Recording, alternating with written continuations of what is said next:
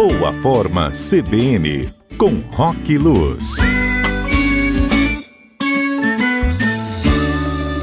E olha, com a chegada da idade, o metabolismo muda, os hormônios já não são produzidos da mesma maneira. Por isso, hoje, no Boa Forma CBN, Rock Luz explica se é possível emagrecer aos 40 anos. Ele fala que não existe dieta ideal, mas que tudo é plausível quando se foca nos pontos certos. Acompanhe. Boa tarde a todos os ouvintes. Então vamos para mais um quadro, né? Vamos contribuir, chegar no carnaval aí, né? Muita gente pensando em ir para folia, tomar todas, aprontar, viajar. E a gente continua aqui na firme missão de contribuir para que a gente busque um estilo de vida cada vez mais saudável, né? Porque isso é o mais importante. Mais importante do que a estética, do que ter uma aparência de corpo legal, é a gente de fato ter um estilo de vida saudável, né? Viver com qualidade por longos e longos anos. Então, hoje eu queria falar um pouquinho uh, sobre a história de emagrecer aos 40. Vieram com essa pergunta para mim outro dia, falando: Nossa, e aí, afinal, dá para emagrecer mesmo? É possível a gente emagrecer? A gente vai envelhecendo, dizem que o metabolismo diminui e aí as coisas ficam mais desafiadoras. E aí eu trouxe ah, para a gente aqui agora refletir um pouquinho alguns pontos que valem muito a pena a gente imaginar o que, que dá para fazer na prática com relação mais à atividade física e coisas da saúde, mas lembrando que se somada a uma boa alimentação, uma boa orientação com um profissional para compor a melhor dieta para você, né? Pensando nas suas necessidades, lembrando como sempre, não existe a dieta ideal para ser seguida, existe aquela que é a mais adequada para você, para cada um. Então não cai nessa de seguir dieta que viu na internet só porque fulana ou fulano perdeu tantos quilos, vou seguir também. então vamos lá.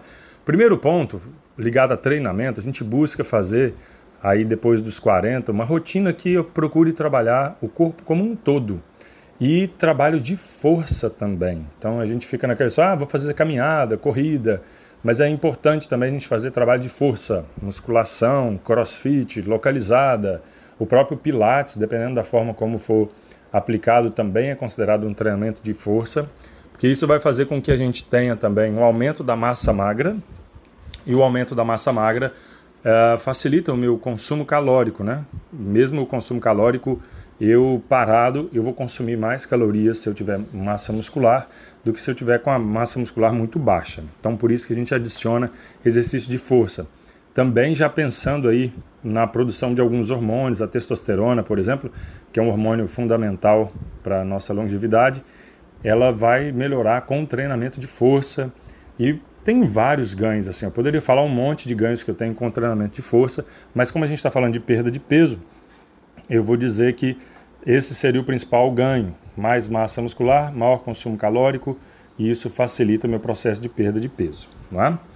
Outro ponto que é interessante a gente ficar atento é para não se exercitar demais. Aí é o outro extremo, porque toda vez que a gente treina em excesso e não dá um descanso adequado para o meu corpo, ele vai se proteger, não é? Porque é como se eu estivesse causando um estresse muito forte nele, ele vai se proteger e com isso ele vai diminuir o metabolismo, ele aumenta o cortisol, que é o hormônio do estresse, que pode consumir um pouco da massa muscular também.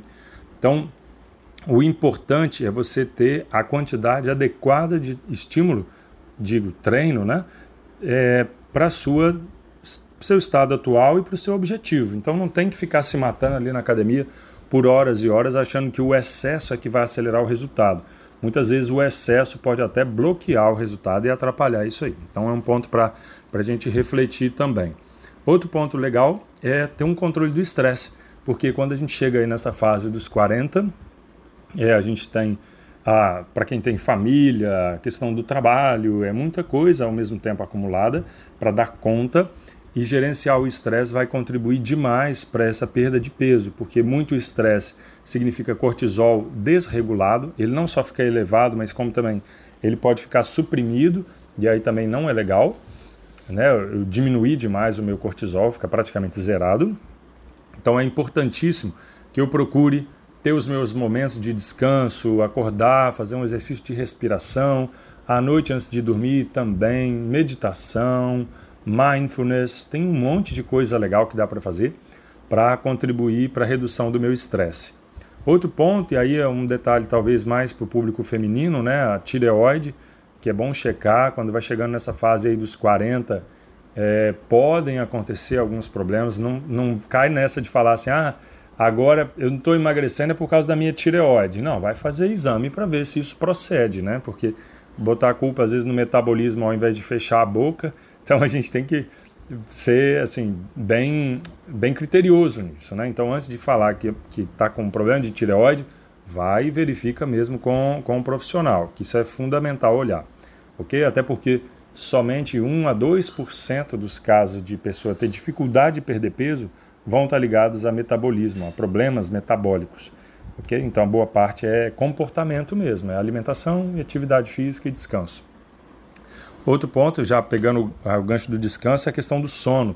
Fundamental a gente ter um sono bem, bem, bem dosado. Porque alguns hormônios, né, por exemplo, é a grelina, né, que é um hormônio ligado ao apetite, ele pode aumentar. Se você dorme mal, ele aumenta. E a leptina, que já vai ser o contrário, o hormônio que diz que está tudo ok, que está saciado, ela reduz. Então isso acaba fazendo com que a pessoa tenha impulsos de comer mais coisas com gordura e açúcar ao longo do dia. E aí também, uma noite de sono mal dormida provoca uma resistência à insulina. Você fica praticamente um pré-diabético durante o dia se você dorme mal. Então o sono ele é muito, mas muito, muito importante mesmo. Muita gente acaba negligenciando, achando que não é nada, está cansada e toma um café, toma algum estimulante para aguentar o dia. Mas o sono ele é fundamental, não só para reparar o corpo, mas como para equilibrar todo esse metabolismo aí. Então, ficar de olho se você está realmente tendo uma boa noite de sono, que não importa só as horas, mas a profundidade do sono também. E por último, eu destacaria, né, buscar a ajuda de amigos e familiares. Eu acho bacana quando a gente faz essa conexão, né, fala com as pessoas, olha, me ajuda, eu quero emagrecer, enfim. Isso facilita para até para quando vai sair para algum lugar para comer, as pessoas te apoiam e não ficam te sabotando, né? Botando sobremesa e batata frita na mesa é, e atrapalhando sua, na, sua, na sua caminhada de emagrecimento. Então, basicamente, seriam essas as dicas para você que está aí na faixa dos 40, é, quer emagrecer, bom ficar atento nesses pontos aí para ter um resultado legal. Um abração a todos e até semana que vem. Até semana que vem para o Rock. Lembrando que as dicas logo mais em cbnvitoria.com.br.